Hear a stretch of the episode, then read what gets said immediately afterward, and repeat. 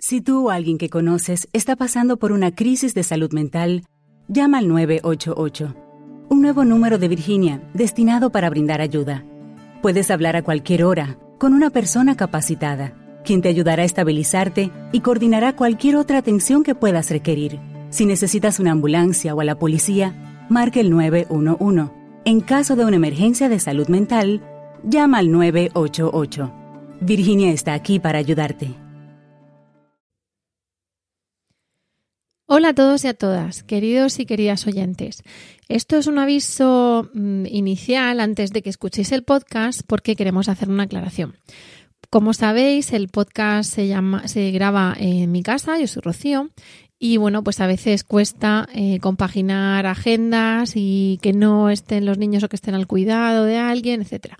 Eh, ¿Qué ocurre? Que el podcast de mm, abril lo teníamos que grabar por problemas varios de marzo, lo teníamos que grabar a finales de febrero. Así que hicimos esa pequeña trampa y a finales de febrero grabamos el, el 29 de febrero, si no recuerdo mal, grabamos el de marzo y grabamos también el de abril. ¿Por qué os digo esto? Pues porque, claro, en el podcast de abril vais a escuchar esa pequeña trampa donde os hablábamos de lo bien que había estado la conferencia de Gloria Coli y, seguro que va a estar fenomenal, pero lamentablemente por el estado de alarma, por el COVID-19, tuvimos que posponerla.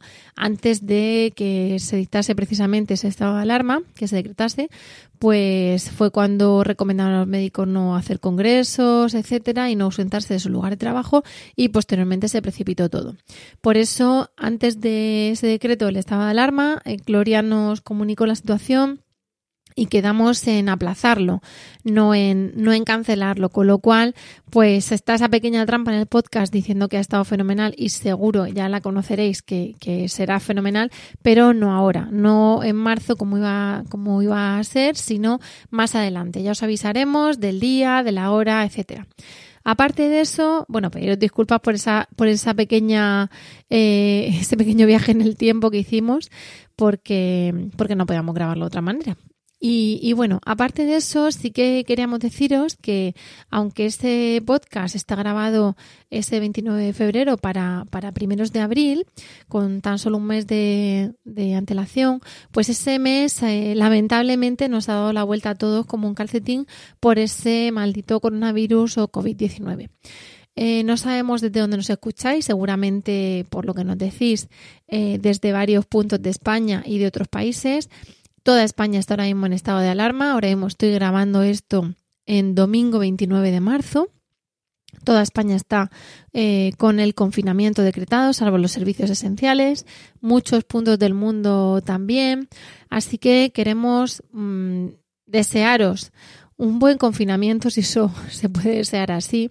Esperamos de corazón que este ratito de podcast pues os, resulte entretenido, que sea una pequeña ventana para evadirse de quizá la ansiedad o el miedo que da ese, esta, situación, ¿no? El contagio, etcétera.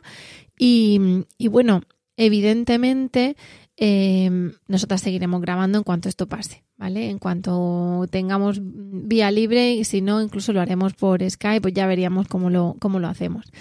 Además, en cuanto al coronavirus, queremos mandaros todo nuestro ánimo.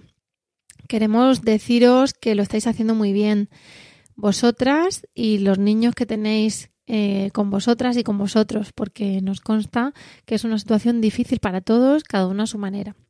También queremos deciros que ya ha habido guías, aunque ha habido, bueno, mm, por suerte, pocos contagios de neonatos y de embarazadas de coronavirus, eh, ya se ha visto que el coronavirus no pasa al feto por transferencia vertical, lo puede coger teóricamente una vez que ha nacido, pero a través de, de vía placentaria no.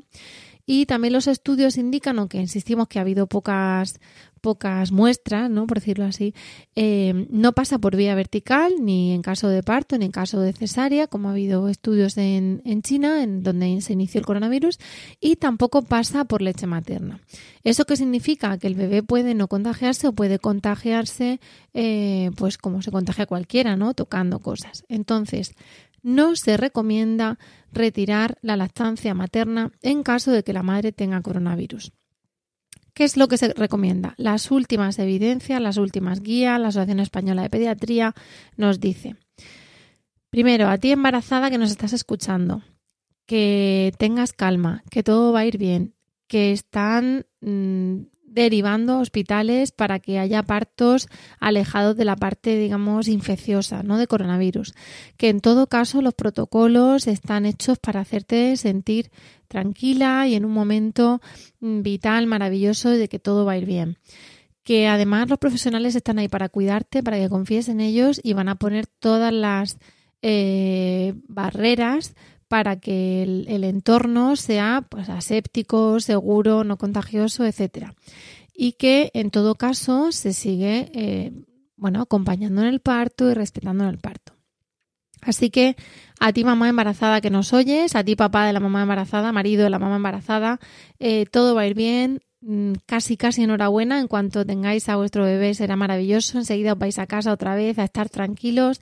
Mm, la buena parte, la, parte buena de este coronavirus, que las tiene, y estamos descubriendo grandes muestras de solidaridad, entre otras cosas, es que esas primeras visitas, que a veces son un poco agobiantes, aunque sean deseadas, pues van a ser de otra manera. Vais a tener un momento maravilloso para tener vínculo con vuestro bebé, incluso con los otros hermanos si los hay. Al, al mismo tiempo, a ti, mamá eh, lactante o mamá embarazada que está a punto de parir en cuanto a lo que la lactancia se refiere. Como hemos dicho, el coronavirus no pasa por leche materna, o así lo indican los últimos estudios. ¿Qué es, lo, ¿Qué es, lo, que se recomienda? En caso de que una madre se haya contagiado de coronavirus, no se recomienda retirar la lactancia. Tampoco se recomienda la lactancia artificial, puesto que se, ha visto o se ha recomendado que la lactancia materna puede incluso pasarle al feto los al perdón, al bebé los anticuerpos que esté generando la madre. Se recomienda lactancia materna, pero con las medidas de higiene precisas, como es lavado exhaustivo de manos, un lavado muy concienzudo, y mascarilla de la madre mientras le va a dar ah, de mamar al bebé. Además, si la madre estuviese incapacitada o muy cansada, se recomienda y no puede sostener al bebé o no se encuentra, necesita un descanso, sobre todo cuando la lactancia hemos dicho que son muchos, muchas tomas diarias y necesita hacer horas seguidas de sueño, se recomienda en la medida de lo posible la extracción de leche y que otra persona se la dé en biberón, aunque ya hemos hablado otras veces del dedo jeringa, etcétera. Esto simplemente lo decimos porque aunque no deseamos que nadie se encuentre en esa situación, sí queremos que sepáis que al igual que a veces el coronavirus se puede pasar de forma asintomática o con pocos síntomas, pues que eso no sea obstáculo para eh, dar pecho. Evidentemente eso es una situación eh, distinta, para todos seguro que es angustiosa en mayor o menor medida y no queremos que la lactancia sea una obligación o un estrés más. Queremos que toméis vuestras decisiones con absoluta libertad, pero simplemente que sepáis lo que os hemos dicho, que no se transmite por mm, vía leche materna. Además, eh, nosotras, eh, como voluntarias, estamos disponibles, como siempre, en nuestro WhatsApp, en nuestra página web y a las mamás que acaban de parir, a las mamás que se encuentren con problemas. Pues hoy en día la tecnología nos está ayudando más que nunca con, con llamadas de vídeo, con enséñame la teta por el teléfono y con WhatsApp y todo eso. Y estaremos encantadas de atenderos. Estaremos más encantadas todavía de escuchar, mm, de vernos después del confinamiento, de tener las reuniones o durante el confinamiento de escuchar que todo ha ido bien, que estáis en casa, que la estancia va bien. Pero si no fuera así, en el, en el pequeño porcentaje de casos que no es así, que sepáis que estamos para, para escucharos.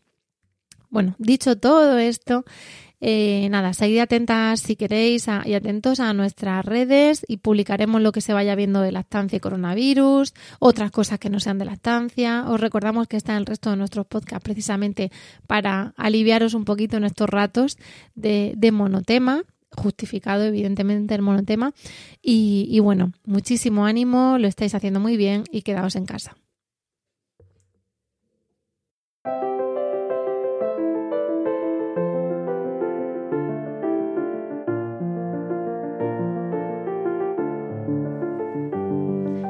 Bienvenidos a Lactando, un podcast de Milcar FM sobre lactancia y crianza con apego, producido por la Asociación Lactando de la región de Murcia. Este es el capítulo 61 ya y hoy es 10 eh, de abril de 2020. Yo soy Rocío Arregui y estoy con, con mis compañeras Clara. Hola Clara, buenos días. Hola, buenas. Aquí de regreso al futuro. Verónica, buenos días. Muy buenos días. Y Esmeralda, buenos días. Buenos días, qué rápido pasa el tiempo. Nos bajamos del DeLorean, nos bajamos del DeLorean para grabar el podcast. No, porque estamos grabando juntas, esta vez no está Miguel, esto es completamente diferente, ya no hay café, bueno, esto no tiene nada que ver con el podcast anterior. porque nos pilla luego la Semana Santa, la gente más complicada encontrarla, en fin, cosas así, ¿no? Entonces estamos grabando el capítulo 61 y dijimos que nos íbamos a dejar con las dudas en el 60 más que un mes, eso sí. No podíamos estar mandándonos a julio cuando lo volviésemos a tratar y por no demorarnos mucho más, porque luego enseguida mm, nos pierde la boca y seguimos hablando y hablando y siempre acabamos corriendo y despidiéndonos, pues vamos a enganchar el tema anterior.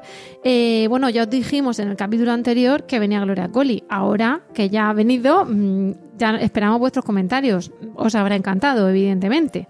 Así que, que bueno, de nada por traerla. ¿Qué queréis que os digamos? Estuvo genial. Entonces, dicho eso, mm, sección avisos, ¿nos queda algo? Porque la otra vez gastamos un montón de tiempo en avisos.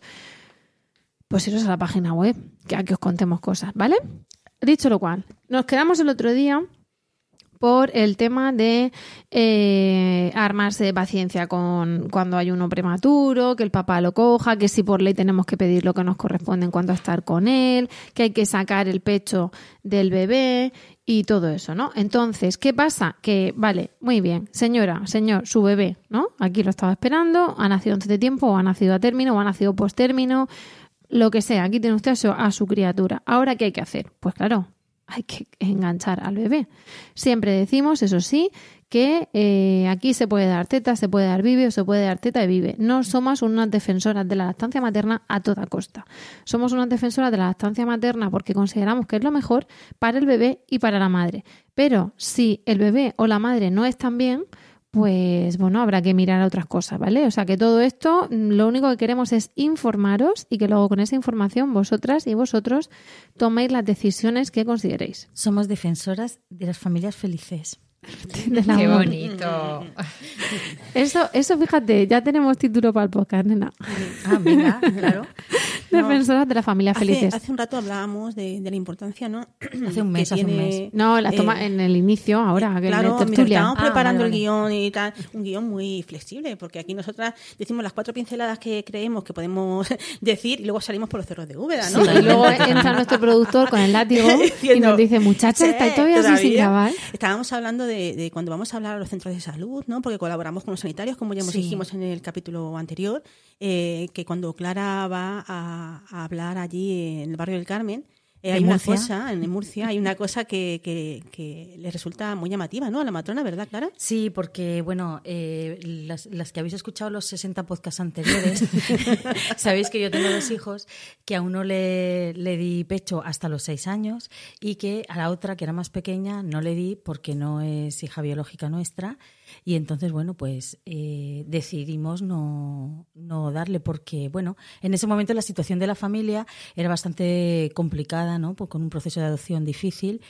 Y, y, yo pues les cuento esta experiencia a las madres y les digo que, que yo le di a mi hija el biberón exactamente igual que si fuera el pecho, ¿no? Y luego cuando la matrona me comenta pues las opiniones que han tenido las, las embarazadas que han ido a la charla, dice que es una de las partes que más les gusta, que más les tranquiliza, que, que más le hace, les quita esa ansiedad de voy a ser capaz de darle el pecho, tal. Entonces, bueno, hay que dar eh, todo lo que tiene, o sea, en el caso de que se tome esa decisión, por las circunstancias de cada familia decida, hay que dar el pecho como si fuera el. Ah, perdón, hay que dar el biberón como si fuera el pecho y, y, todo lo que tiene la lactancia, menos la leche, que son muchísimas cosas que acompañan el producto leche materna. Claro, yo ese capítulo lo recomiendo, es el capítulo número 30, el biberón con amor, Y yo es un capítulo que también aconsejo mucho, sobre todo a aquellas familias que están en un periodo de relactación, que tienen que bajar suplementos, que a veces el dedo jeringa ya se les queda corto, que el relactador les parece muy aparatoso, ¿no? Si vas a darle vive, pues como se sienten un poco como culpables, ¿no? Mm. Tenemos dos episodios, el 39 y el 41, que van sobre un poco la psicología, ¿no? lo que envuelve lo que es el embarazo y el puerperio. Yo os aconsejo, eh, también os, invito sociales. a que los oigáis, ¿no? Eh, eh, están llevados de las manos de una de, nuestras colaboradoras, ¿no? De, de, Noelia, y están muy bien. Pero para esas madres, además de reforzarse psicológicamente en esos capítulos, yo les animaría a que también escuchasen ese, ¿no? El 30, para bajar un poco de hierro, ¿no? A darle la leche con, con tetina, que es a veces la, la, la, opción, la última opción que hay que utilizar, pero cuando hay que utilizarla, señoras, bajemos un poco el nivel de... sin miedo, sin miedo. Exacto. Y dicho esto, yo creo que ya podemos empezar con, lo que pasa cuando una vez sale del cuerpo de la apoyar a la lactancia, que lo primero que hace es hablar de dar biberones. Como veis, somos muy radicales. Somos súper tolerantes. abierta, ya está. Exacto, exacto. Hombre, en el episodio anterior hablamos mucho de lo que era prepararse para el embarazo, de las diferentes opciones que había, mm, de la información. Pero mm, ahora vamos a avanzar un poquito, ¿no? Ya tenemos el bebé fuera, ya le hemos visto la carita, ya la ansiedad del entorno se nos ha ido y ahora tenemos la nuestra propia, ¿no? ¿Cómo lo cogemos? Por ejemplo, Clara, tú que, lo... ¿No se merece tu familia lo mejor? Entonces, ¿por qué no los mejores huevos? Ahora, Egglands Best están disponibles en deliciosas opciones. Huevos clásicos, de gallina libre de jaula y orgánicos de Egglands, que ofrecen un sabor más delicioso y fresco de granja que le encantará a tu familia. En comparación con los huevos ordinarios, Egglands Best contiene la mejor nutrición como 6 veces más vitamina D, 10 veces más vitamina E y el doble de omega 3 y B12. Solo Egglands Best. Mejor sabor, mejor nutrición, mejores huevos. Visita egglandsbest.com para más información. Cuando el tráfico te sube la presión, nada mejor que una buena canción. Cuando las noticias ocupen tu atención, enfócate en lo que te alegra el corazón. Y cuando te sientas mal, un buen médico te ayuda a sanar. Sabemos que mantener tu salud es tu prioridad, también es la nuestra en Kaiser Permanente, donde trabajamos juntos para cuidar de todo lo que tú eres. Kaiser Permanente, para todo lo que tú eres. Kaiser Foundation Health Plan of the Mid-Atlantic Stay Inc., 2101 East Jefferson Street, Rockville, Maryland 20852. Lo has contado también en el capítulo S30 que has nombrado ahora, el buen, el buen agarre de, del bebé, que lo comentamos también en el episodio 6 de nuestros podcasts, pero ¿nos quieres comentar algo? El agarre para el pecho del bebé, hay una palabra española que define muy bien eh, cómo hay que hacerlo. El bebé podría decirse que el agarre tiene que hacerse casi esclafado. esclafado, muy chulo. La palabra es esclafado, es decir, el bebé no tiene que estar como separado eh, del pecho, sino que el bebé tiene que, formar parte de, Es como una extensión del cuerpo de la madre y, la madre es una extensión del cuerpo del bebé, ¿no? Entonces, a veces, si andamos con mucha asepsia, cogiendo al bebé separando, sujetando el pecho, que haya, que haya una distancia de unos centímetros de nuestra barriga con la del bebé, no. El bebé tiene que estar pegado a nosotros y el bebé tiene que estar bien juntito, calentito y tiene que, abrir la boca y bueno, a veces nos ayudamos de, la mano para, para, orientar un poco, un poco el pezón y el pecho, pero, pero es eso, esclafado. Yo recuerdo que además, no sé, me, me, parece muy sencillo, ¿no? La regla de los unos, que se le vea un ojo, una mano y una pierna porque tenemos ese concepto eh, de lo que hemos visto, que es eh, de cara a que se le vea la cara del bebé en esas películas, en esas viene de alimentación con biberón. Cuando tú das alimentación con biberón, el bebé tiene la cara mirando hacia arriba y tú estás viendo entero, estás viendo la cara, las dos orejas, los dos ojos, la nariz y, lo que es todo el cuerpo, pero porque el, el, biberón entra verticalmente, ¿no?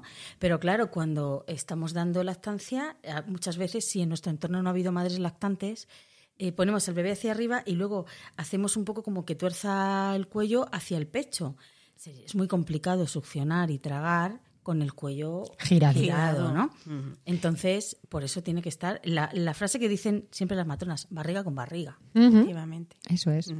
Barriga con barriga y a ser posible, yo, bueno, que la mamá se sienta cómoda. Porque no sabemos esa lactancia que luego hablaremos a demanda, eh, cuando la, la toma se alarga, pues si es la madre que está en tensión la mami la que se acerca a la boquita del bebé, pues cuando pasan los minutos mmm, es como si hubieran pasado horas, porque estamos rígidas, estamos tensas y el bebé sobre todo lo que siente es nuestra comodidad o la falta de ella. El, el, cuerpo de la madre muchas veces se inclina hacia adelante para darle al bebé. La madre y el pecho, que van indisolublemente ligados, eh, no tienen que ir al, hacia Aunque el bebé. No lo sepa. el bebé, tú te conviertes en un apéndice en una, de la teta. En, en ese teta. momento dices, me has echado de menos y él pensando... el bebé tiene que ir hacia el pecho, no el pecho y la madre hacia el bebé, porque si la toma se alarga es muy incómodo. Entonces la tendencia del cuerpo de la madre, una vez que ya se ha producido el agarre, es a relajarse y si se echa un poco hacia atrás se puede soltar y entonces cuando se suelta el peque, pues ya nos puede, nos puede producir un mal agarre que eso tiene sus consecuencias. Uh -huh. Del mal agarre lo tratamos en el podcast número 18 y, y, claro, es como todo, ¿no? Una vez que ya empiezan los inconvenientes, es la pescadilla que se muerde la cola y como me duele, me lo pongo menos, como me lo pongo menos, el bebé toma menos, como toma menos, tengo menos producción, ya empieza la desconfianza de la si es suficiente es o no. maravillosa, no tiene por qué doler. Eso es. Porque no tiene... Ay, cómo me duele. ¿Qué pasa? Si te duele, es, mmm, en fin, espero no sufrir muchos dolores en mi vida en general, pero es un dolor horroroso. Una buena grieta, un buen mal agarre, un pezón bien chafado, eso duele mucho. Entonces, ¿por qué cortaba Verónica? Porque si eso de, ay, me duele tal, no, parad. Parad y, y reubicaros y recolocar y en un momento dado pedir ayuda, que ahora vamos a hablar de eso, pero es que no es lo normal que duela, ¿vale? Porque además duele mucho y la, a ninguna nos van a dar el título de santa y de mártir. Entonces, por mucho que nos duela, no hay ninguna competición ni medalla, ¿vale? Echaros para atrás, sacar al nene con el dedito, sacar la boca y volvemos a empezar. Claro, porque cuando hay problemas en la lactancia se puede decir que puede, a ver, es una interacción entre la mamá y el bebé. Entonces puede ser que el problema sea del bebé, que el problema sea de la mamá o que el problema sea de la combinación de ambos. Por eso lo primero es recordaros la importancia del buen agarre. Eh, cuando es el peque el que tiene algún tipo de problema, pues os puedo recomendar también el podcast número 20, que hablamos sobre la teta y el doctor, que ahí es cuando el peque tiene alguna situación eh, anómala o no, no de las que nos gustaría pasar por ellas, ¿vale? Pero que no tiene por qué ser nada alarmante. Sí. Os comento, eh, muy importante también, además del agarre, es la que haya una adecuada transferencia de, leche, ¿vale? También lo tratamos en el capítulo número 6 y de que la lactancia se instaure bien o no eh, va a depender mucho de esa transferencia. Cuando un bebé no toma suficiente leche materna al principio, se puede producir, por ejemplo, temas eh, como la ictericia del lactante, ¿no? que todo el mundo nos, nos agobia bastante, el que se ponga amarillo. Señales de, las señales de transferencia de leche, eh, un tono amarillento en el bebé, como está diciendo Esmeralda, y las demás. Muy, se queda un poco letárgico cuando no recibe suficiente leche, es un bebé que no llora, no pide, efectivamente.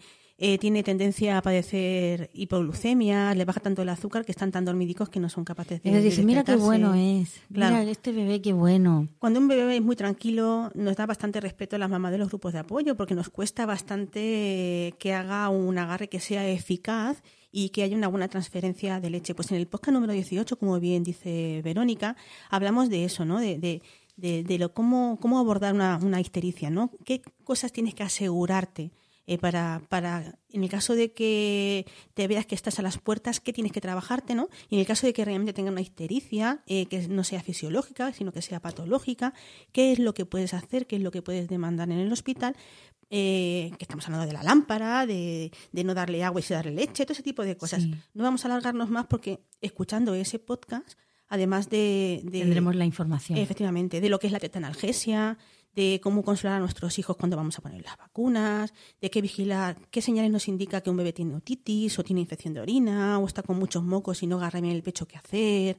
No sé, mmm, es que es tan, tan importante las ayunas cuando tienes un bebé que tienes que someterlo a una prueba o tiene que estar ocho horas sin mamar. Esas cosas ya. Y son bebés a demanda, eso, eso, eso se ahí se recoge, ¿no? ¿Qué se hace y cuántas horas son realmente las que son necesarias, ¿no? Entonces, en ese capítulo vas a, a, a en la teta y, y, el doctor, en el 18, vais a recibir muchísima información que espero 20, que tengáis. Ay, 20, perdón, 20. El 20, el 20. El 18 es el que teníamos que estar a lo mejor un poco ahora más centradas, ¿no? A ver. Porque es que cuando duele el pecho, ¿qué es lo que, qué es lo que ocurre cuando durante una toma duele el pecho? ¿Qué es lo que aparece que, que creo que, que es lo que nadie quiere oír y casi todo el mundo piensa que es normal que aparezcan? ¿Podemos nombrarlas? Tic tac, tic. No había por ahí un grillo. Las temidas grietas. No aplaudas, por Dios. No, no, para, para las grietas podemos hacer este. A ver, ¿cuál? ¿Grillos? Para las grietas podemos usar. Qué bueno. A ver. Y no hay un grito por ahí. me- mucho mejor. Uy, es de pánico. Mira, Sí. cuando estamos en las reuniones y hay alguna mamá que nos dice, es que tengo una grieta, tengo una perla de leche, tengo una tal, y una embarazada cerca, si miramos la cara de la embarazada, aunque no abra la boca, es de circunstancias como el último mm, sonido que nos ha puesto Rocío, ¿no? ¿Cuál era? ¿Cuál era? ¿Cuál era? Tengo grietas. ¿Qué será? A ver, Se- se no- parece no, a lo tenemos de el cañón del soy- Colorado, ¿eh? Soy tu mastitis. Hola, Luke. La Soy tu mastitis. Sí, señor. A ver, las grietas Jefe es no una palabra... por usar su mesa de ala a los botoncitos. El productor, el productor. Así no hay manera Es de que nos dice. serios, porque creedme, las grietas duelen. Sí, señor. Y cuando duelen, mm, a ver, Duelen mucho. es como hablar de te ha salido una ampolla en el pie y te tienes que volver a calzar con el mismo zapato. Porque mm, no es lo mismo que decir, me pongo unas No, chanclas y no me roza. Discrepo. Es como te ha salido una ampolla en el pie y vamos a hacerle agujeritos y echar el limón dentro. Y luego ponte zapatos si y quieres, luego hace el camino de. Santiago. Efectivamente. Es decir, No, eso no es el ponte zapato, vamos. Eh, Una bueno, es el decir que tienes una herida y que tienes que seguir usando esa zona donde hay herida para seguir amamantando a ese bebé. Es, eh, la palabra grietas la hemos nombrado muchísimo en Es varios que podcasts. La palabra grietas no define en su totalidad, en su totalidad lo que supone. Mira, imaginaos que tenéis un pequeño corte de esos típicos que te haces con un folio cuando coges unos papeles o con la página de un libro nuevo. Te haces un pequeño corte, normalmente te lo haces en el dedo, ¿no? Entonces, esa, tú esa heridita... Ponte que tenga muchas terminaciones nerviosas esa zona, ¿no? No, no, pero no. Esa heridita, lo normal es que, pues, como no, te lavas las manos y ni siquiera le, le pones nada, porque a los dos o tres días te ha dejado de molestar. Las grietas empiezan con una pequeña heridita semejante a eso, pero imaginaros que esa heridita del dedo del folio, todos los días, entre 10 y 12 o 14 veces, con un paño mojado y con la otra mano presionáis durante 15 o 20 minutos cada dos horas esa zona y luego lo dejáis como humedecido. Bueno, ahora mismo se acaba de saltar a la torea el tema de la demanda. Al ponerlo de 15 veces... No, bueno, yo es por poner un- una cifra, ¿no? Sí. Eh, Sí, porque- esa- ¿Eso se oscuraría o iría peor? ¿Y hasta dónde llegaría el dolor? ¿Te dolería solamente la punta del dedo o al O final acaba irradiándose a más sitios Claro. y se pone más rojo? Pues y si encima grieta- estás en los primeros días Claro. que te sale leche por el reflejo de eyección y tal, pues está todo el día mojado y cambiaste de disco, pero está humedecido todo el día. Entonces, por eso decimos. Verónica se queja. Por, por eso decimos que es fundamental un buen agarre, porque la forma de solucionar esas grietas, aparte de remedios caseros, remedios farmacéuticos y consejos, la mejor manera de solucionar esas grietas es con un buen agarre y una buena ventilación. Sí, por ejemplo. Pero escucha, a mí me han Es dicho. a mí me escuece dicho- y me estoy ventilando la teta aunque no me veáis, pero porque de ahí las risas todas. nuestras. Porque me escuece mucho. en- Aquí Miguel la está mamando y tengo una teta con un problema y entonces pues eso escuece. De ahí venimos a que se nos nota, ¿no? Eh, quien ha sufrido las grietas y las ha sufrido en Sí, pasado, lo del limón, o quien no. las está sufriendo en este mismo Bueno, momento. grieta no es. Yo es que soy un poco particular, pero vamos, que me viene bien ventilarme una chispa porque sí que uso discos, entonces me paso todo el día con el disco puesto y a veces humedece y tal, y se pega a la tela y todo. Por eso estoy aquí ventilando un poco. Pero la lactancia es muy bonita, ¿eh? Es maravillosa. Bueno, a ver, a ver si consigo poner Pues, un poco de Mira, orden. precisamente orden. por eso, con todo lo que yo he pasado y sigo dando teta. ¿Cuánto buena no será? Tercer hijo, tercer hijo. Tercer hijo. Mm, Mi marido dice que desde que me conoce estoy dando teta. Entonces, chicas, a ver. ¿Cuánto buena no será para pasar todo eso y que siga compensando la cosa? Vamos Bueno, a centrarnos a ver, por los ceros de Úbeda. Estamos, eh, voy a intentar recapitular un poco. No, esta no, no, no, que llevamos 18 minutos. No Vale. recapitules. Engancha. No tiene que doler, ¿vale? Sí, en el aquí- caso de que duela, tenéis el podcast 18 donde mm, podemos hablar de algunas situaciones, cómo salvarlas y cómo enfrentarnos a ellas. Eh, el hecho de que no tenga que doler es principal porque, a ver, embarazada que nos estás oyendo, no te asustes, ¿vale? Esto es algo que pasa, pero que no tiene por qué pasarle a todo el mundo que da teta, ¿de acuerdo? En el caso de que duela, hay que poner un remedio. Estábamos hablando de que nos han salido una grieta, que es un dolor, mm, que encima, pues como decía Clara, ¿no? Esas 10, 12, 15 veces al día durante tantos minutos. Me he metido con ella, mm, así en plan jocoso. o 20, o 20. Se ha saltado el, la demanda, ¿no? Entonces, para eso os recomiendo que vayáis al capítulo número 7 de nuestros podcasts, donde hablamos realmente qué es, demanda, qué es a demanda y qué no lo es. Qué bien hilas, nena.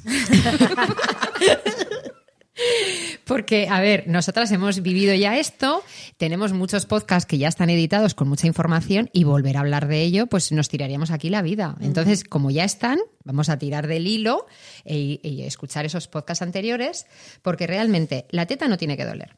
Y cuando duele es porque hay un problema.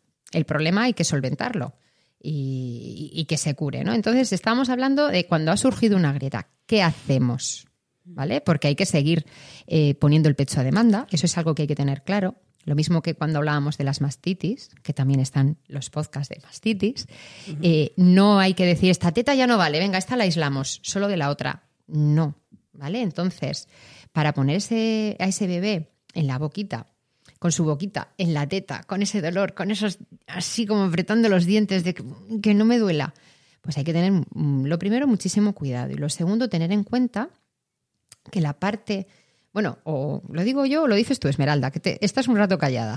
No, yo solamente estaba barajando la opción de decir, hombre, a mí, con mi primera hija que me salieron unas grietas muy importantes, de esas que sangran, que te falta tejido dentro del pezón y todas esas cosas, ¿no?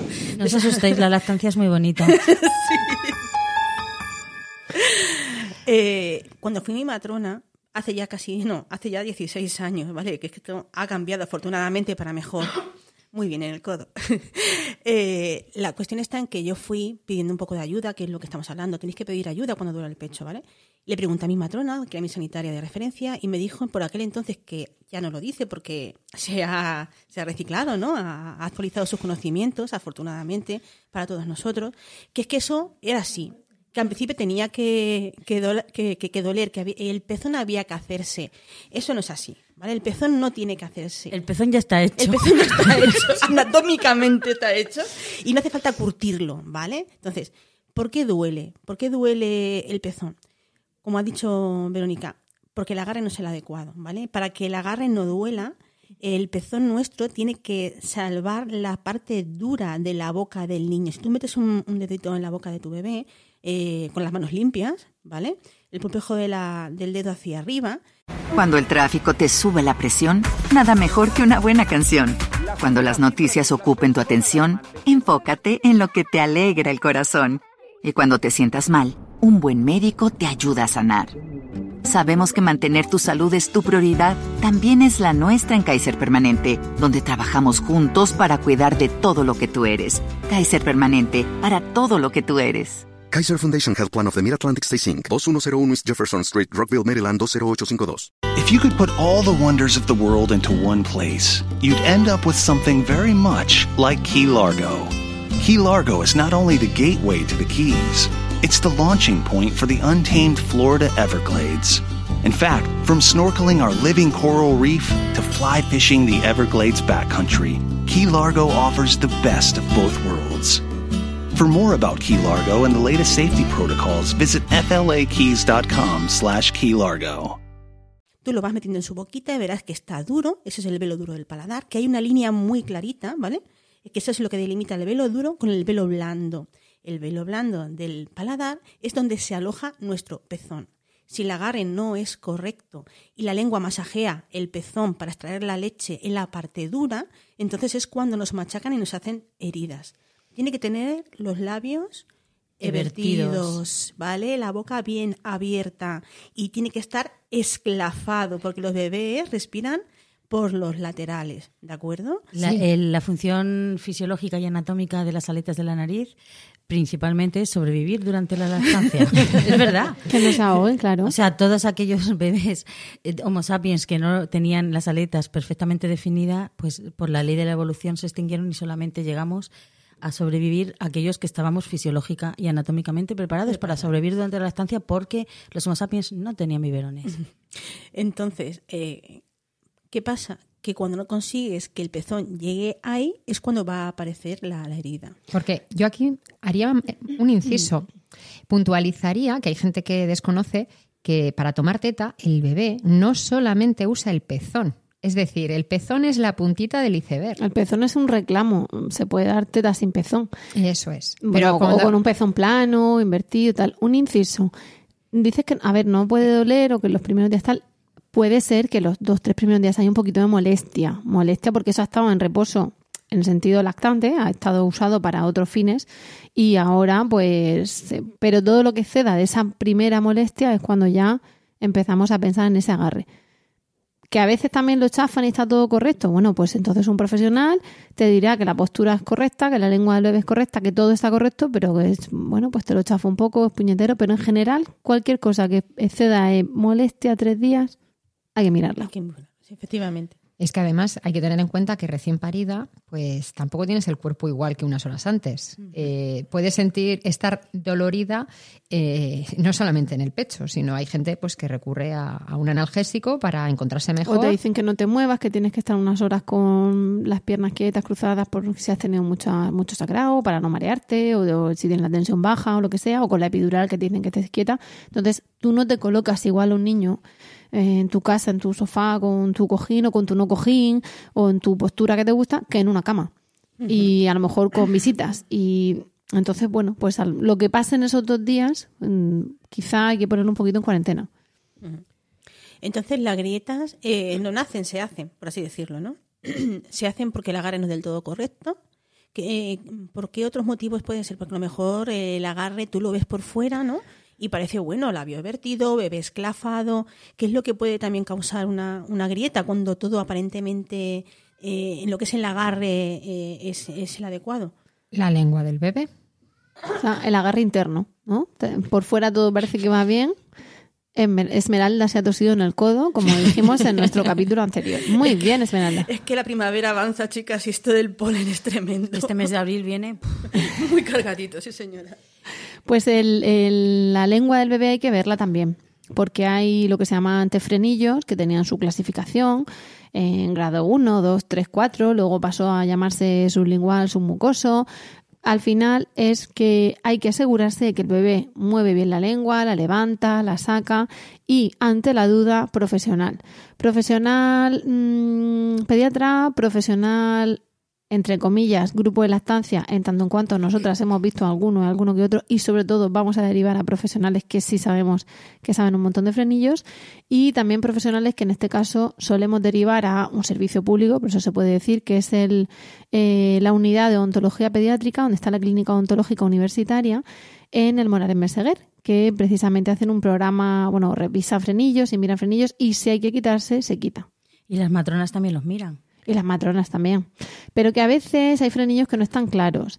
Eh, a veces hay cuestiones de, bueno, pues cuando sea mayor no pronuncia la R, ya si acaso ves que se lo quitas. No, una de las pautas para ver mm, un motivo de consulta es que la madre refiera dolor más allá de transferencia correcta de leche en cuanto a que vemos que el bebé está mojando pañales suficientes, haciendo caca suficiente o haciendo peso suficiente. En el momento en que hay algo no decimos que tenga frenillo, a lo mejor a nosotras nos viene alguien y no somos quienes, o sea, somos quienes para decir, parece que lo hay, pero lo que voy a hacer es remitirte a un profesional. Lo que sí que es motivo es de consulta, no de quitar frenillo, ni de diagnosticar frenillo, sino de mirar al chiquillo. ¿Y qué hacemos mientras? Hay algo que podemos hacer mientras. Depende. Las posturas Depende. de exacto, chicas, exacto. Es el tetrasutra. El tetrasutra.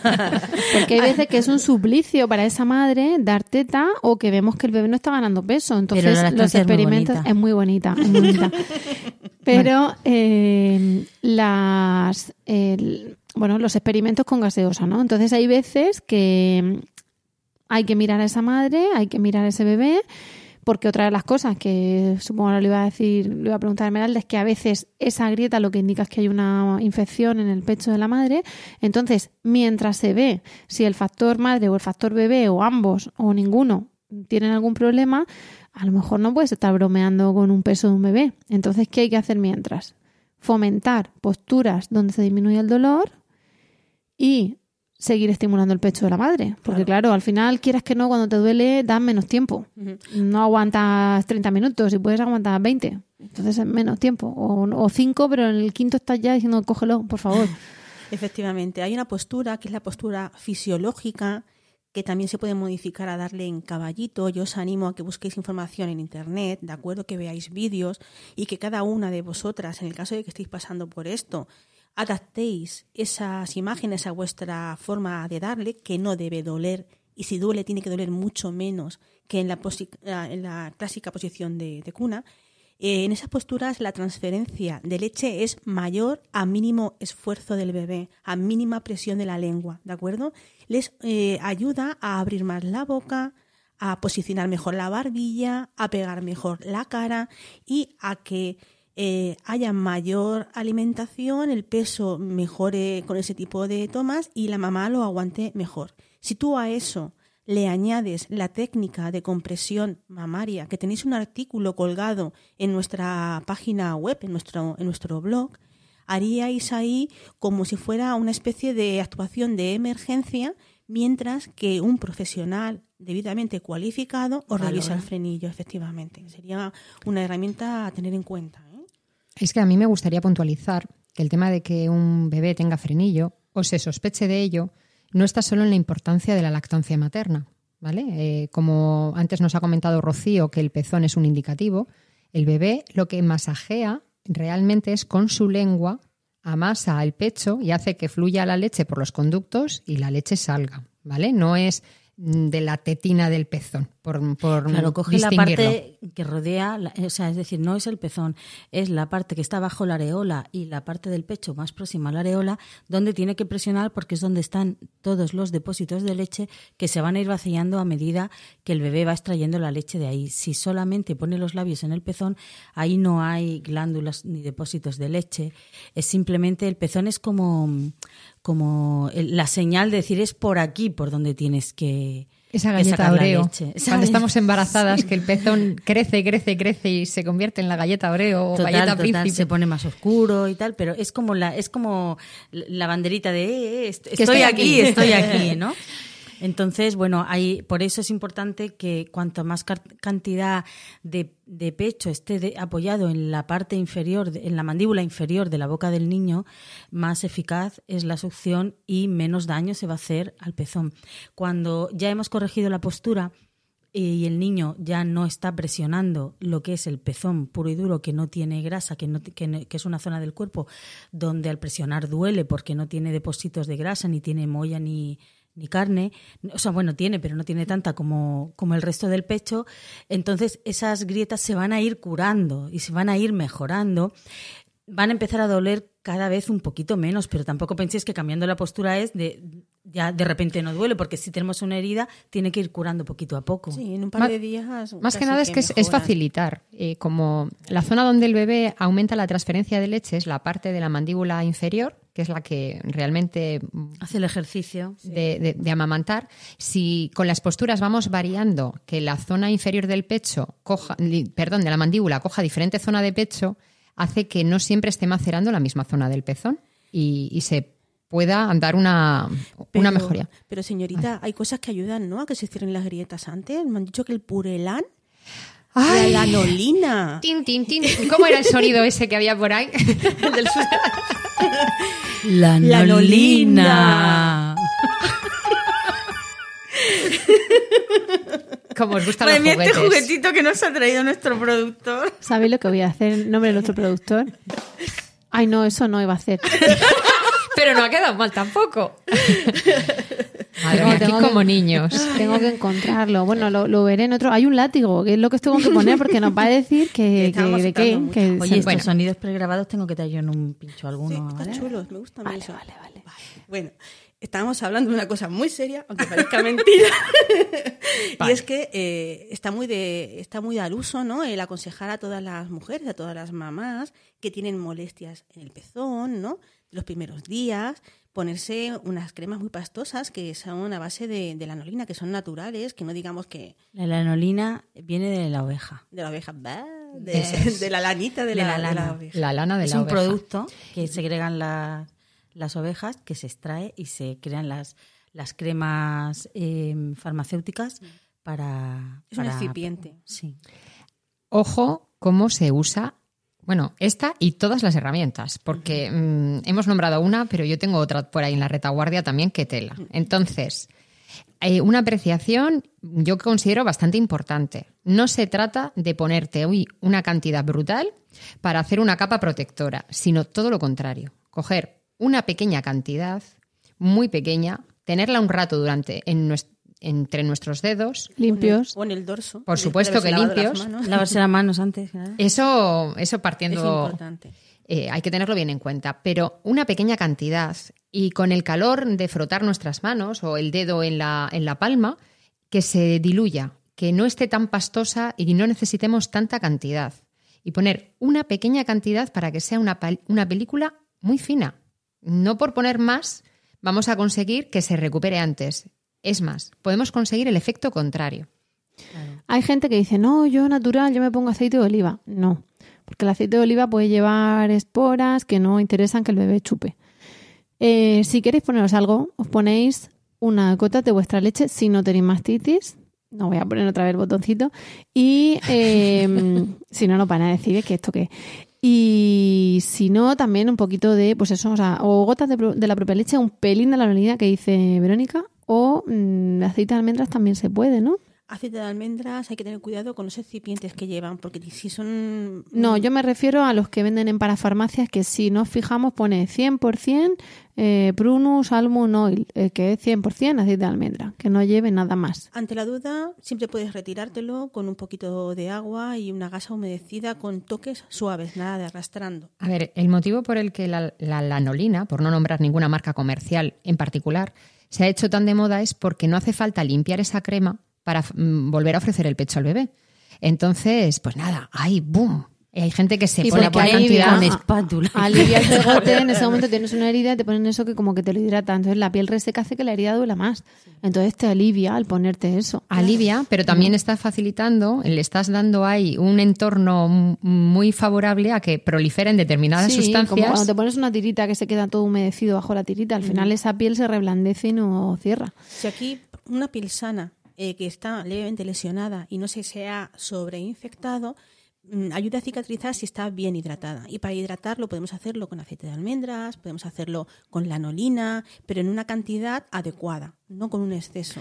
El pezón tiene que brillar levemente, pero no tiene que quedar totalmente cubierto, ¿vale? Porque eso hace que se reseque, que las bacterias crezcan, que al carecer del oxígeno, porque es impermeable ese tipo de productos, crezcan debajo de esa crema que hemos dado para ayudar a, a- a mejorar el dolor y que el remedio sea peor que, Peor que la enfermedad. enfermedad en este caso. A Vale, todo dicho eso- lo cual, no llegamos al momento de acabar el podcast y os quedáis aquí y, y pido comida para todas. Vamos, va- vamos Hombre, a avanzar. a mí me gustaría ¿Dónde está el nombrar- látigo cuando uno le hace falta? Que no lo encuentro. A mí antes de irnos, me No- gustaría nombrar que creo que en el Pero, anterior pero de qué vas, pero es que no, term- no hemos terminado con las grietas o sí, o es de las grietas. Mm, es parecido. A ver, eh, van de la mano, ¿vale? No son grietas, pero es algo que normalmente cuando le aparece a la mujer la grieta le recomiendan, que es el uso de la pezonera. Vale, antes de eso, otra causa de la grieta a veces es una mastitis de la madre. Eh, no vamos aquí a diagnosticar a nadie y mucho menos vía podcast. Simplemente tenéis que fijaros porque a veces la boca del bebé está bien, la postura, digamos, interna ¿no? está bien y la postura externa también está bien. Y si hay, ha habido un mal agarre puntual esos primeros días de hospital, pues en unos días se resuelve. Si una vez que la postura está todo correcta, ¿no? el cuerpo está preparado para regenerarse. Si todo aparentemente está bien, pero sigue ahí algo, a veces lo que ocurre es que hay una infección dentro bien del conducto, de un conducto o de más zona del conducto, ¿vale? Que daría lugar a una mastitis. A una mastitis. Mm, En la clásica os daréis cuenta, ¿no? En la aguda, porque fiebre, malestar generalizado, síntomas como febriles, como gripales de dolor articular. Pero también está la mastitis subaguda, Cuando el tráfico te sube la presión, nada mejor que una buena canción. Cuando las noticias ocupen tu atención, enfócate en lo que te alegra el corazón. Y cuando te sientas mal, un buen médico te ayuda a sanar.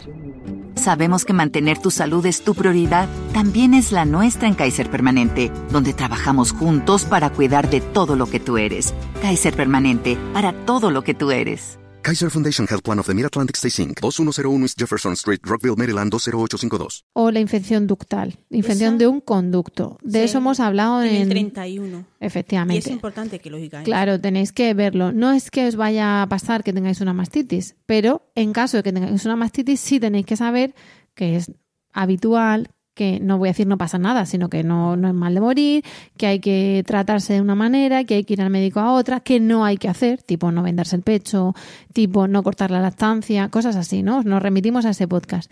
Eh, lo digo porque a veces la grieta lo que está diciendo es que hay un problema dentro. Entonces, como hay un problema dentro, esas bacterias están aquí colonizando por donde no deben y lo que sale lo que hace es que no deja mm, cerrar esa herida. Con lo cual, a veces es motivo de consulta, no de diagnóstico vía podcast, porque no somos quienes para diagnosticar, sino de remitiros a un profesional que sepa de eso. Claro, porque estamos hablando de que las grietas, si han sido causadas por un mal agarre o porque la lengua no se movía bien y ya se mueve, eh, según se vaya corrigiendo esos, ese- esa causa, ¿no? esa causa- causalidad, la grieta se va a cerrar en más o menos tiempo.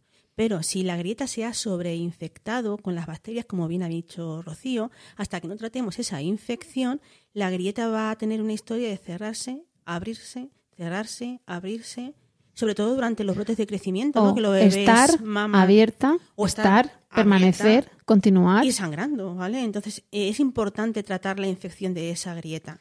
Y A si no sangra, también hay una grieta. Puede Sí. haber una grieta. Es decir, no significa que el bebé tenga que tragarle sangre y si traga no pasa nada, ¿vale? Advertencia a las madres, no os asustéis, hay que tratarlo, pero no le pasa nada a él.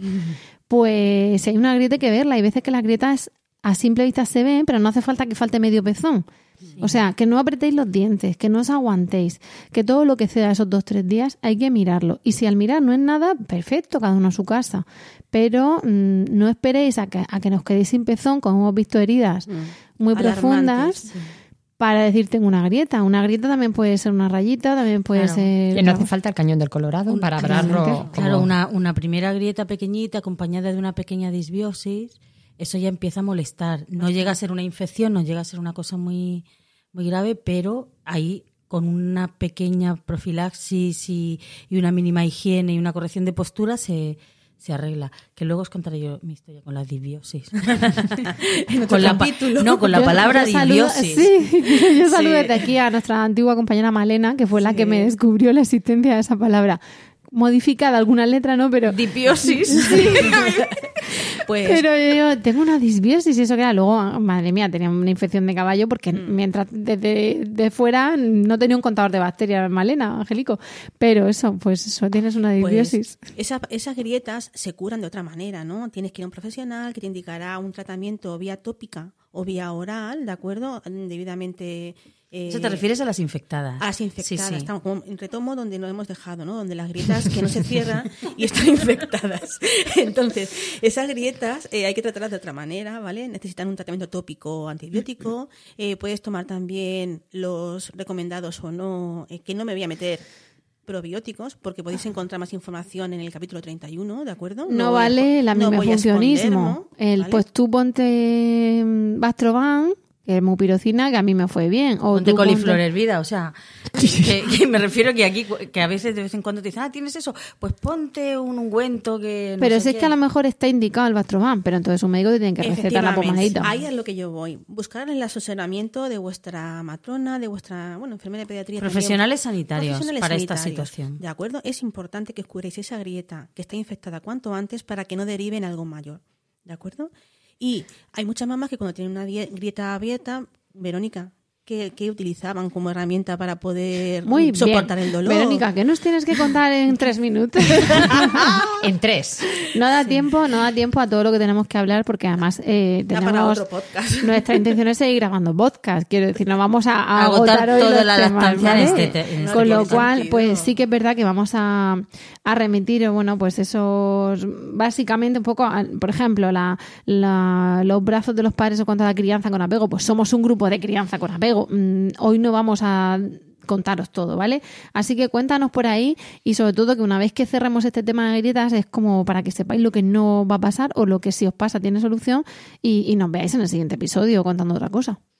A ver, el tema de mm, las grietas a veces te pautan una pezonera que, eh, bueno, pues eh, pondremos un enlace porque me parece importantísimo. Dado que Rocío me ha dado solo tres minutos para explicar algo tan potente como esto, pues deciros que es importantísimo todo lo que usemos, usarlo correctamente, ¿vale? Porque mm, queremos poner una vía para mejorar la situación y lo que podemos hacer es a veces empeorarla, ¿no? Eh, la pezonera es algo que se pone eh, encima del pecho, entonces estamos evitando el contacto directo de la boca del bebé con la teta de la mamá. En algunos casos puede ser mm, muy beneficioso, pero no dejamos de intervenir, porque si no hay una correcta eh, transferencia de leche, si el bebé tiene problemas para esa movilidad de la lengua y encima le añadimos la pezonera, estamos añadiendo un hándicap más. Entonces, como no me dejan extenderme y es un tema potente, vamos a poner luego un enlace de cómo colocar correctamente la pezonera para que el bebé no tenga que hacer un mayor trabajo y no haya eh, que solventar ese, ese vacío que hay que provocar a la hora de colocar la pezonera, que a veces no se colocan como se debe y estamos haciendo que el bebé trabaje más de lo que ya de por sí y le cuesta que, tomar que la pezonera para qué está indicado. Está indicado cuando, digamos, no tienes pezón o te falta pezón, en el sentido de que tienes un pezón invertido o retráctil mi experiencia, ¿eh? Mi experiencia, bueno, de primeriza era, esto me lo pongo, pero parecía que me estaba poniendo una tetina, ¿vale? ¿Cómo hemos cambiado? Antes no contábamos nada de nuestros casos particulares y ahora... pero es que, eh, más que mi experiencia, realmente quería decir mi opinión. Más allá de que yo con, con mi hija me lo puse hace un momento, con el tercero, que ya sabes un poco, y dice, bueno, tengo aquí una supergrita, voy a intentar que haya menos rozamiento. Arremangas la pezonera, como dice el, el enlace que vamos a poner. Te la pones, no está del todo dicho que se quede como tiene que estar. Venga, vale, te la pones. Que yo sé que las pezoneras a veces salvan las estancias, pero cuando es cuestión de pezón retráctil o invertido, al menos las que yo he visto que ha ido fenomenal y luego ya han tenido que retirarlas poco a poco y pequeñitos, muy pequeñitos, grandes, prematuros, que necesitan ser una buena herramienta. Pero con un bebé normal te lo pones y como al final esas pezoneras son muy grandes. Mm, no, Aunque hay tallas, ¿eh? No, pero no me refiero al diámetro del pezón, sino a lo que, es lo larga que es. Entonces, al bebé se lo pones en el paladar, o sea, al final le entras a tetina. Y al final, ¿a dónde le llegan los labios? Porque tengo una boquica, estoy hablando de un bebé de unos días, a la punta del pezón. Es que aquí se nos ha olvidado... madre que tiene una grieta, te succiona sobre la punta del pezón. Sí. No chillas porque son las 4 de la mañana. Presidente, yo sí chillaba, perdona. te lo chafa más todavía. ¿Qué te lo chafa? Sangrando la, la pezonera con sangre. Entonces dices, no, tirada ahora mismo. Algo, pasa, algo haremos, pero esto no. Si el dolor es similar con pezonera o sin pezonera, yo os animo a que no la uséis, ¿vale? Porque las grietas con pezonera, cuando te las hace un bebé usando pezonera, son peores. No te das cuenta realmente. son más profundas. Está haciendo realmente daño más, más dentro. Y yo creo que se nos ha olvidado lo fundamental, ¿no? Y es cómo puedo hacer una corrección de postura, que es lo que al final va a evitar y va, va a curarnos las grietas que tenemos y va a evitar que tengamos grietas en el futuro. Lo fundamental y lo principal es acudir a un lugar donde haya personas que nos vayan a hacer una observación de la toma y vayan a ver cuál es el fallo, si pones al bebé más torcido, más arriba, más abajo, si te echas hacia adelante. ¿Dónde están esos sitios? Nuestras matronas y los grupos de apoyo, a la lactancia, que no lo hemos dicho. O sea, en el grupo de apoyo a la lactancia una de las cosas que más se hacen es solucionar grietas haciendo una corrección postural. Una corrección postural es, eh, pues mira, ponte, siéntate derecha, apoya el brazo o, siempre intenta ponerte en un sillón donde puedas apoyar el brazo para sujetar bien al bebé, porque al final si el bebé eh, pesa mucho, pues eh, se te va escurriendo hacia abajo. Son pequeños consejos de observar, observación de la toma y decir, bueno, ¿cómo puedo hacer que esa madre ponga bien al, al bebé. Ayer por la tarde, en la reunión de Puente Tocinos, de una mamá eh, eh, corregimos eh, el agarre. La mamá notó una gran, una gran alivio, alivio, ¿vale? Cuando simplemente, sin tocar a su bebé ni a, ni a la mamá, ¿vale? Le sugerimos que pegara al bebé más a la teta y que se lo bajara del codo y lo situara en el antebrazo. Apoyara la cabeza en el antebrazo. Exactamente. Esos dos gestos provocaron en la madre una sonrisa. Es que, a ver, aquí en el podcast es algo muy difícil de tratar, por eso la importancia de las reuniones y, el contacto físico, pero es que hay infinidad de fisiologías de las tetas e infinidad de, cómo nace ese bebé. Porque hay bebés muy chiquititos, hay otros bebés que abren la boca genial, hay otros bebés que apenas se mueven y que no tienen facilidad para sujetar el cuello. Y, y bueno, la edad del bebé también va evolucionando y las posturas también hay que ir adaptándonos a ellas. Pues yo pienso que ya sobre la grieta Hemos y hablado la bastante. A, a ver si, a ver si va a ser que por una vez que acabamos cortando, pero en tiempo. Ah, no, algo era. ¿Qué? A ver, yo eh, quiero puntualizar una cosa que he empezado antes a decirle y con tantos chascarrillos se me ha pasado y yo creo que es importante, ¿vale? Eh, cuando hemos estado hablando del tema de la existencia o no, ¿vale? Pero la posibilidad del frenillo, me gustaría puntualizar que hay frenillos que no se les da la, la real, la verdadera importancia que tienen porque dicen, bueno, es que a medida que crece la boca del bebé puede ser que evolucione esa lengua. Y yo quiero matizar que la importancia de la movilidad de la lengua no solamente está a la hora de dar o no teta, sino también en la- las, a ver, las, las funciones fisiológicas de esa lengua, ¿no? El evitar el atragantamiento, el abrir el paladar, que la musculatura del bebé a nivel maxilofacial se mueva todo lo necesario, ¿no? Porque en el caso de haber una existencia de un frenillo que impide la lactancia, puedes oír el típico comentario de no te compliques, dale biberón que no pasa nada. Pero a veces, pues sí puede pasar, o la mamá puede querer otra situación. Entonces, matizar, eh, cuando tenéis dudas de si existe frenillo o no, miradlo, al margen de que queráis amamantar con lactancia materna o con otro tipo. ¿Vale? Muy buena observación. Y yo voy a añadir otra cosa, que es que mientras estamos mirando, pues pasan los días. Y por eso decía lo de que los experimentos con gaseosa. Y es que eh, esa madre tendrá que sacarse leche. Bien, para mantener la producción de la lactancia. Bueno, bien no. Por un lado, para mantener la producción. Por otro lado, para no mm, explotar ella. Y por otro lado, para alimentar a ese bebé de otras maneras. Entonces, bueno, pues os vamos a remitir a ese podcast donde una de las formas es el dedo jeringa y otra es, eh, bueno, sí, biberón, pero bueno, dependiendo del momento del bebé, pues se prefiere ese dedo jeringa por aquello de que se estimule y de que relacione piel con comida, ¿no? Al, al meter el dedito, pues ve la piel de la, de la yema y no la tetina. Pero bueno, de esas cuestiones, de ese dedo jeringa, de en un momento dado cuando hemos pasado unos días sacándonos, pero claro, perdemos un poco de producción porque no nos ponemos tan, lo mismo al bebé y a lo mejor usamos un relactador, que os hablamos de eso, de cómo sacar la leche y en un momento dado pues aprovecharla, congelarla, mantenerla. De todo eso hemos hablado en nuestros podcasts. Hablaremos Mira, en los siguientes. Ya que lo nombras, eh, se nom- En extracciones para conciliar. La teta en el hospital es el título que tiene el podcast que está hablando ahora Rocío, ¿vale? Que es el episodio número 45. Y Bien. así os facilitamos Así el que vayáis todo. directos, aunque siempre recomendamos que escuchéis los anteriores, porque en la te- dar teta no ha cambiado tanto, desde el primer capítulo hasta el 61 de hoy, pero este justo que nombra Rocío es el capítulo 45. Sobre todo porque esto que decimos de mantener, de que la grieta se cierre al final, mientras la grieta se cierre, hay madres que nos dicen, ya mira, pero es que yo veo las estrellas. Entonces, claro, en lugar de darle al bebé 15 veces al día, pues si puedes le das 8. Resultado, mm, o le das 15 pero más cortas. Entonces el nene toma leche con menos grasa. Y entonces coge menos peso y entonces ya nos levantan la ceja. Mm, También tenemos por ahí cosas de madres y de suegras, porque a veces los que levantan la, ma- la ceja son las madres y las suegras. Hay un capítulo de entornos hostiles, que se llama Sí, así. Les faltan cejas a algunas personas para levantar. Yo creo que Entonces, da para otro podcast. ¿eh? Claro. Las cejas. Entonces, por eso hay que mirar y hay que sacarse leche y seguir estimulando y ver. Ya veremos eso, la relactación, la extracción poderosa, todas esas cosas las comentamos en otro día porque, como hemos dicho, esto no se agota aquí. Mm, Nos vamos a ver. eh, Porque es que la lactancia es muy bonita. es muy bonita. Y muy prolongada. ¿Cómo era que somos eh, familias que buscamos la felicidad? Esto lo tenemos que... Eh, no, en lactando eh, lo que queremos son familias felices. Familias felices, pues eso. Y la lactancia muy bonita. Con eso nos quedamos. Vamos a despedirnos. Prometemos continuar en, en el podcast de mayo, de junio y a veces hasta julio grabamos. Depende ahí un poco de nuestra, de nuestra capacidad para hacer multitarea y de no dormir y todas esas cosas.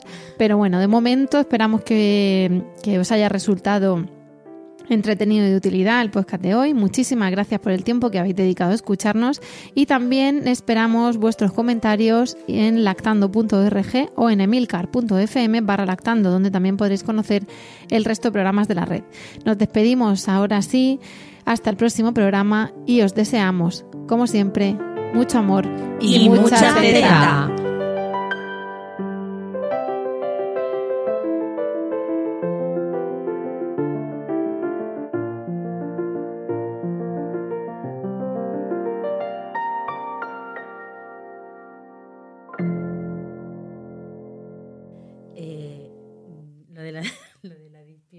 Pasaba lo mismo que a mí.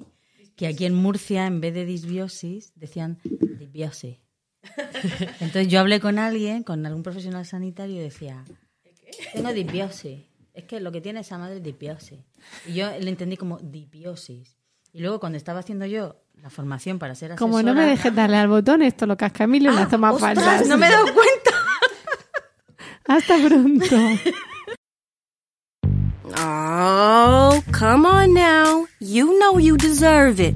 A steak patty on any McDonald's breakfast sandwich. I mean, any breakfast sandwich. Biscuit, McMuffin, bagel, McGriddles, a juicy steak patty on any breakfast sandwich. And when you order through the app, buy one and get one free.